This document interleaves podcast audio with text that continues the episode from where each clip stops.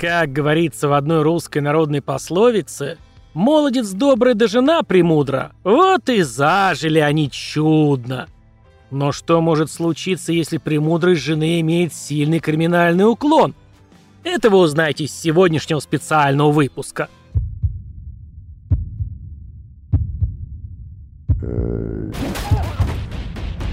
Краймкаст. Алабама. Как много в этом слове для сердца Чирокского слилось, как много в нем отозвалось. Наверняка написал бы какой-нибудь местный индейский поэт, если бы умел так же ловко плести рифмы, как наш и все Александр Сергеевич.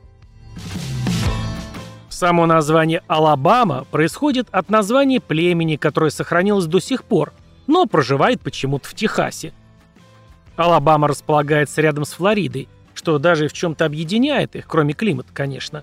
В этом году, например, вышел документальный сериал «Флорибама», рассказывающий о crime событиях в этих двух штатах.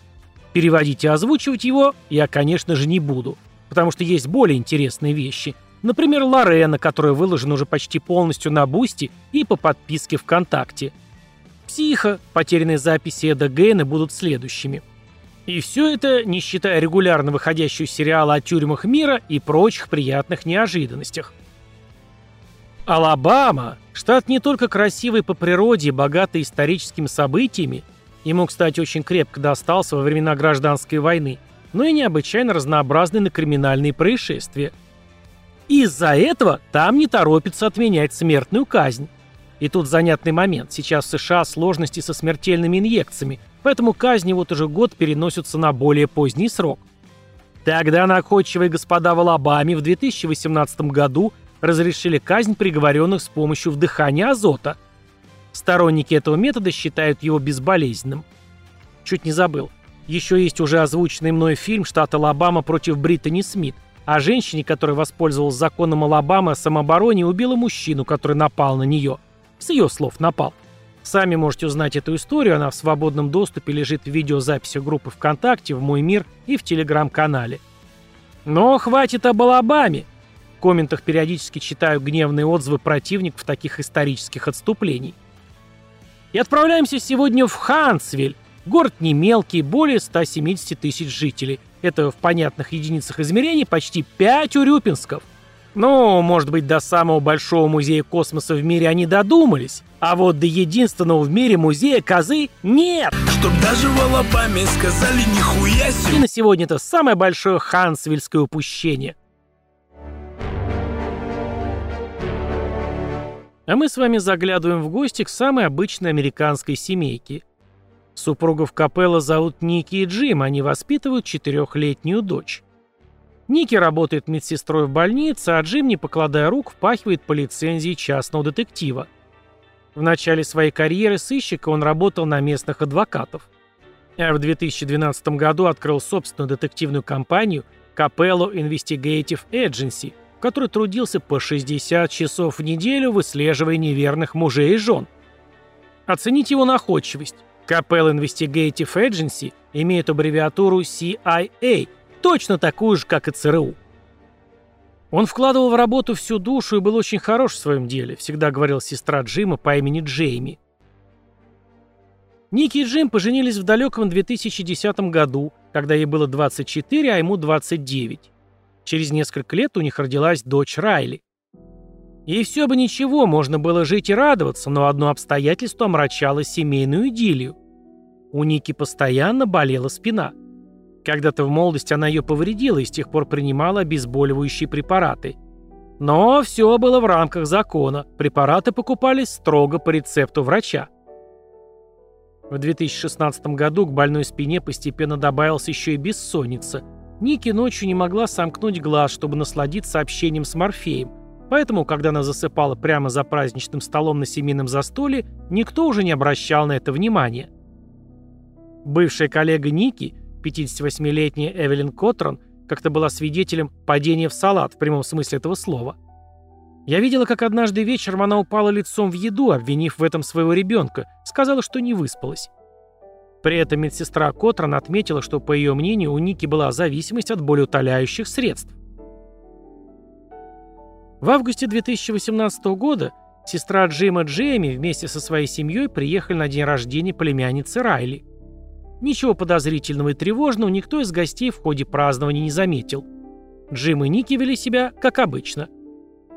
Проходит месяц, и в сентябре 19 числа Джейми разговаривает с братом Джимом по телефону, и он кажется ей каким-то нездоровым. Ники, которая в ходе разговора забрала телефон у мужа, пообещала, что позаботится о больном. На следующий день Джим не появился на работе и не ответил ни на один телефонный звонок, даже сестры и матери, чего никогда прежде не было. 21 сентября, когда от Джима вновь не было вестей, сестра заподозрила неладное. Она позвонила Нике и сказала, что на днях будет у них. Почти сразу же после этого разговора Ники едет в полицию и подает заявление о пропаже мужа. Она объясняет в участке, что в последний раз видела своего мужа 20 сентября вечером, и вообще у него есть любовница, которая по совместительству его коллега, и, возможно, та точно знает, где Джим.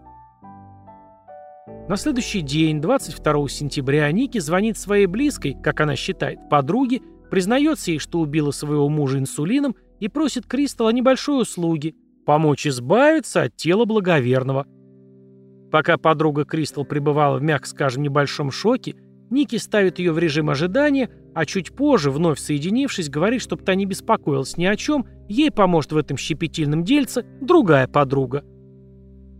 Но Кристал, будучи беспокойной дамой, все же сделала звонок в полицию. Приехав по указанному адресу, полицейские на парковке у дома заметили автомобиль Джима Капелло. Позвонив в дверь, они стали ждать. Вскоре дверь открылась, и на пороге появилась Ники. Она вышла на крыльцо дома, и вместе с ней в нос офицерам ударил запах разложения, доносящийся изнутри. Пока один офицер задавал дежурные вопросы Ники, второй, обойдя дом, на заднем дворе обнаружил небольшую свежевырытую яму, отдаленно напоминающую могилу. Рядом лежал грязная лопата и женские туфли, которые тоже были все в грязи. На место происшествия вызвали представители отдела особо тяжких преступлений полицейского управления Хансвилла в лице главного следователя Майкла Денуна. Поздоровавшись и представившись, Денун спросил у Ники, могут ли они осмотреть дом. Она дала согласие на осмотр дома в целом, но запретила копам входить в гараж. В воздухе очень ясно и четко витал тяжелый запах разлагающейся плоти. Опытным сыщикам трудно его спутать с каким-то другим ароматом – Поэтому они быстренько по звонку заказывают официальный ордер на обыск всей недвижимости Капелла и остаются на месте. И вот, тот самый зловонный аромат приводит их в гараж, подтвердив страшные первоначальные подозрения. На растельном на полу брезенте лежал муж Ники Джим, вернее, остывшее тело Джима, и смотрело немигающими глазами куда-то в потолок. Обе его ноги были приподняты и лежали на полу автомобиля, как будто кто-то недавно пытался затащить его тело в машину. Но последняя поездка так и не состоялась.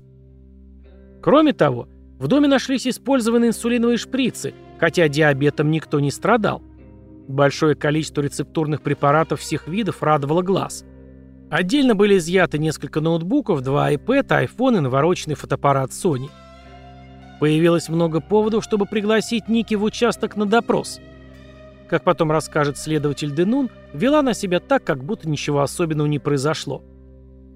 «Вы же знаете, что я зашел внутрь и нашел там тело вашего мужа, верно?» – спросил он ее.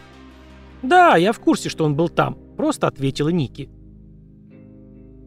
Вскрытие не смогло сразу установить точную причину смерти.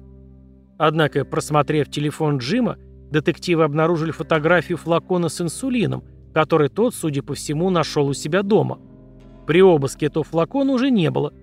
Таким образом, сложив дважды два, следователи пришли к выводу, что именно этот флакон и убил Джима Капеллу. На вопрос, откуда в доме взялся инсулин, Ники спокойно ответил, что случайно принесла его с работы. Опытные трукрайм-эксперты наверняка знают, что инсулин – это лекарство для больных диабетом, но вот здорового человека этот препарат как раз наоборот может легко отправить на тот свет, причем практически бездоказательно – Дело в том, что инсулин выводится из организма уже через 3 часа, а игла настолько тонкая, что след от нее трудно разглядеть. Соответственно, практически невозможно доказать причину смерти. Будучи медсестрой, Ники однозначно знала о грозных последствиях инъекции инсулина здоровому человеку, не страдающему диабетом. Согласно исследованиям, когда человек получает инсулин, несмотря на то, что уровень сахара в крови уже соответствует норме, этот уровень падает с угрожающей скоростью, вызывая так называемую гипогликемию – Состояние, возникающее при слишком низком уровне сахара в крови. Симптомы гипогликемии включают сильное головокружение, побледнение кожи, судороги, сонливость, головную боль, спутанность мыслей, нечеткость зрения, невнятную речь и потерю сознания.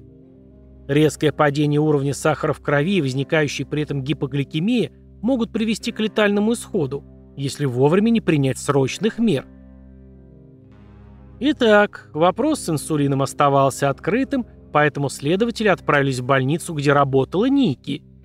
Оказалось, что там обнаружили пропажу препарата, однако записи о том, что какой-то пациент в нем нуждался, не было.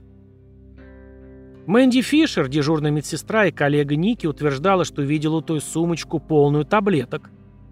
Недавно она сказала мне, что ее муж умер, но она счастлива, потому что у них были проблемы, рассказала Мэнди следователям. Другие коллеги подтвердили, что Ники открыто говорил о проблемах, которые у нее были с Джимом, и о том, что единственный способ избавиться от них – это его смерть. А тем временем Джейми, сестра Джима, как и обещала, подъехала к дому брата, чтобы узнать, куда же тот пропал, но вместо радушных родственников ее встретила зловещая желтая лента оцепления места преступления. Мое сердце упало и меня затошнило. Я молилась, молилась и молилась так усердно, чтобы каким-то чудесным образом это был не он. Я не хотела, чтобы это был мой брат. Это не мог быть он. Я молила Господа, чтобы это был не Джим, но дежуривший патрульный отозвал меня в сторону и сказал, что брата больше нет. Вспоминала Джейми. Позже, в разговоре с полицией, она расскажет много интересных подробностей о такой, казалось бы, безоблачной семейной жизни своего брата. Оказывается, на протяжении восьми лет брака Джим не только как муж, но и как частный детектив частенько замечал неадекватное состояние собственной жены, заподозрив ее в пристрастии к сильнодействующим препаратам. Он даже как-то сказал сестре, что хочет провести интервенцию для борьбы с этой зависимостью, а если ничего хорошего из этой затеи не выйдет, ему придется уйти из дома и забрать с собой дочь Райли. К 2018 году ситуация, похоже, вышла из-под контроля. Ники отрицала свою зависимость, поэтому Джим по-тихому начал расследование и сбор доказательств того, что у супруги есть проблемы, с которыми она не может, да и не хочет бороться, подозревая ее в употреблении препаратов от тревожного состояния и болеутоляющих средств, которых ей точно не прописывали. Джейми рассказала, что брат хотел, чтобы Ники обратилась за помощью – если же она этого не сделает, то в качестве крайней меры он будет добиваться развода и опеки над их дочерью. Джим души не чаял в Райли, вкладывая в ее воспитание всю свою любовь. Было удивительно, как он не оставлял равнодушными окружающих его людей. Я гордился им. Он любил свою работу, свои машины. Он был просто без ума от Райли, говорил Джеймс Капелло, старший отец Джима. По словам Джейми, брат собирал улики о наркотической зависимости Ники – он подозревал, что она крадет опиоиды из специализированной больницы Северной Алабамы, где работала. Однако Джим слишком поздно узнал, что она воровала не только для того, чтобы подогреть свою болезненную зависимость. Он хотел установить маячок на машину супруги и отслеживать все ее передвижения, иногда проверял содержимое ее сумок с целью найти хоть какие-то улики. Но Ники, похоже, не понимала, что муж хотел помочь ей избавиться от наркотиков. Развод и решение об опеке были его последним средством. Он просто не знал, что делать. Он взял всю собранную информацию, принес ее нам и сказал, «Помогите мне помочь ей. Я хочу ее вылечить, и мне нужна ваша помощь», — рассказывает Джейми. А где-то за неделю до своей смерти Джим сказал мне, что если его когда-нибудь найдут мертвым, то это сделает его жена. Но тогда я не придала этому значения, добавила сестра. Это все Ники. Я тоже медсестра и знаю, что это за работа. Она доставляет медсестрам много тяжелых минут. Мы заботимся о людях. Мы держим их за руки во время последнего вздоха. Люди умирают у нас на руках, и мы принимаем это близко к сердцу. Как она могла так поступить со здоровым человеком, которого любила? У меня не укладывается это в голове. На слушаниях по предъявлению обвинения в убийстве по неосторожности в феврале 2020 года Ники не признала себя виновной. Ее выпустили под залог в 100 тысяч долларов, обязали сдать лицензию медсестры, а суд на время отложили.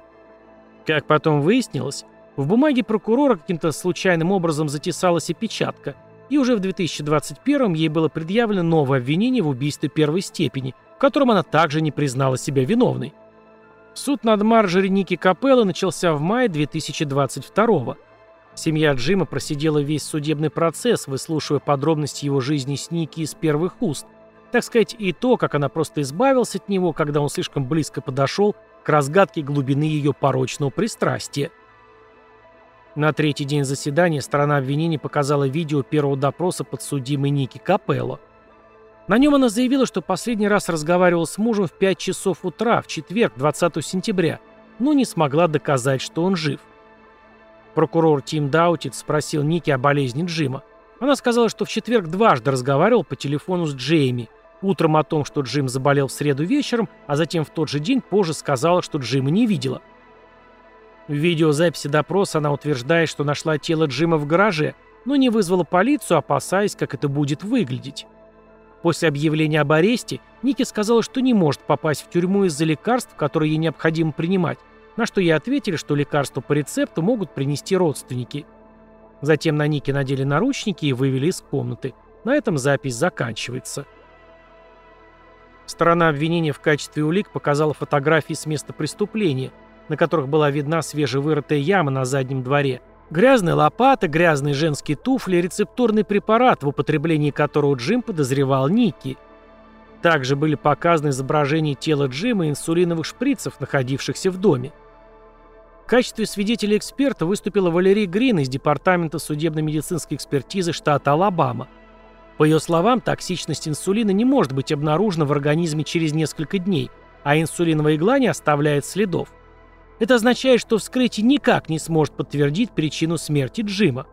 Решение было принято на основании других косвенных улик, таких как телефонный звонок Ники своей подруге, показания родственников Джима, найденные в доме вещи и полицейские отчеты – 19 мая 2022 года присяжные округа Мэдисон после часового совещания признали Ники Капелло виновной в убийстве своего мужа Джима Капелло. Она была приговорена к пожизненному заключению в женской тюрьме имени Джулии Тутвиллер. И вот сейчас самое время напомнить о роскошном фильме «Женщины в камере смертников», который все интересующиеся смогут найти на моем канале на Boosty или по подписке ВК Донат. Это история шести из 50 приговоренных к смертной казни женщин, которые дожидаются своего часа в тесных камерах. Себя они виновными не считают, в отличие от присяжных, и приводят свои аргументы. Если вам интересны такие неоднозначные биографии, добро пожаловать на просмотр. По словам очевидцев, во время судебного процесса Ники была каменно-холодной и безэмоциональной, даже когда выносился приговор. Ей почти удалось избежать наказания, но наша семья уже была близко – я думаю, Ники запаниковала и поняла, что должна вывести тело. И в этот момент она позвала на помощь подругу. Мы были уже в нескольких часах езды, я была зла как питбуль.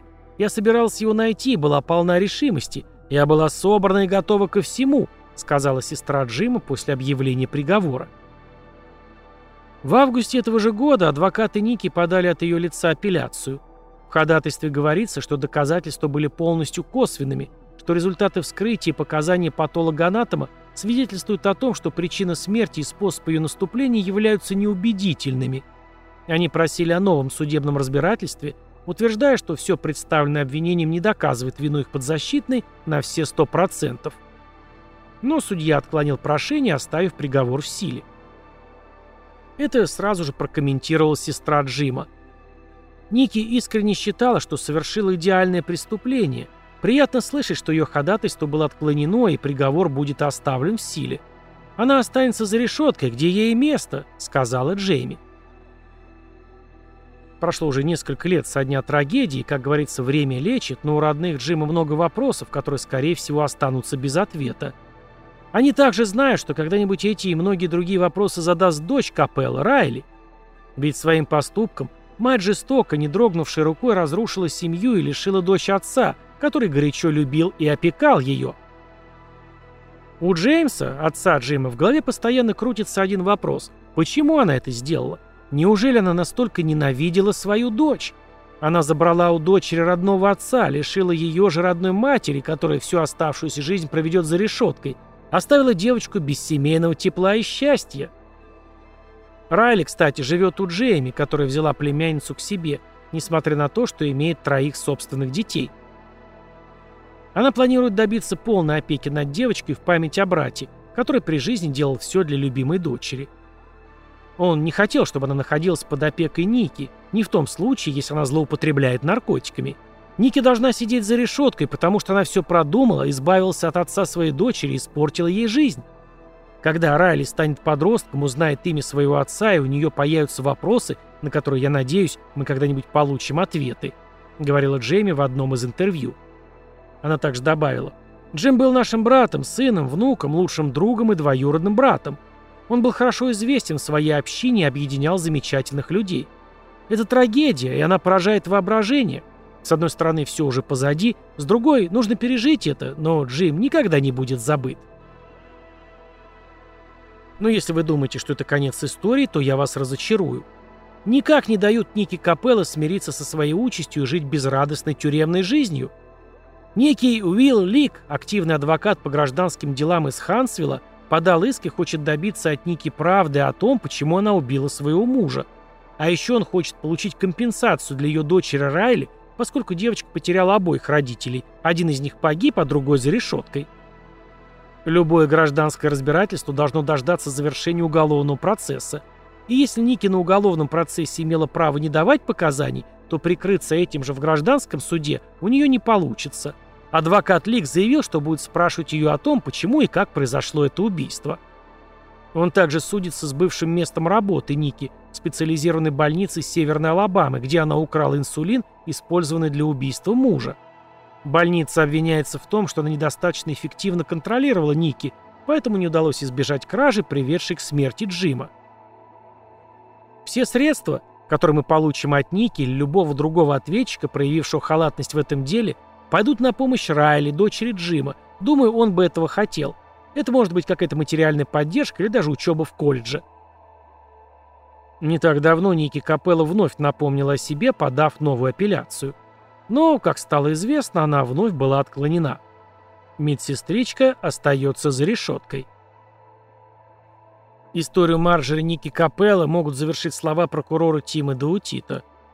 На самом деле мы удивительно редко сталкиваемся с по-настоящему злыми людьми, по-настоящему не раскаявшимися злыми людьми в этом мире. Это один из таких случаев. Я с удовольствием встаю каждое утро и борюсь с этим. Возможно, вам будет интересно узнать, что США занимает с большим отрывом первое место по употреблению опиоидных анальгетиков. На каждый миллион американцев приходилось до эпидемии COVID-19 более 50 тысяч доз в день. Это мы говорим строго о рецептурных препаратах. После пандемии начали говорить об опиоидной эпидемии. По статистике, ежедневно от передозировки в США умирали от 100 до 150 человек.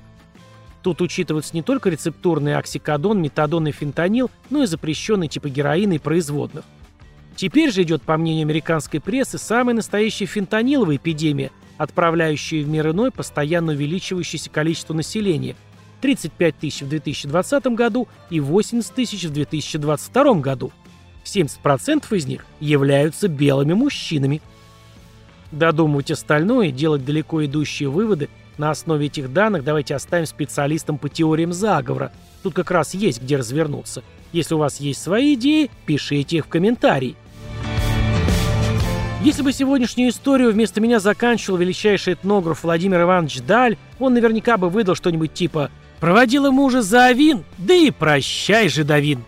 А мне придется завершить сегодняшний выпуск всего лишь напоминанием для всех, что очень важно быть внимательными к своим близким – ценить простые радости в жизни и беречь своих родных.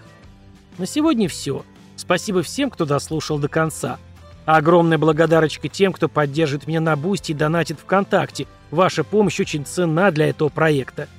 До наших новых, волнующих встреч!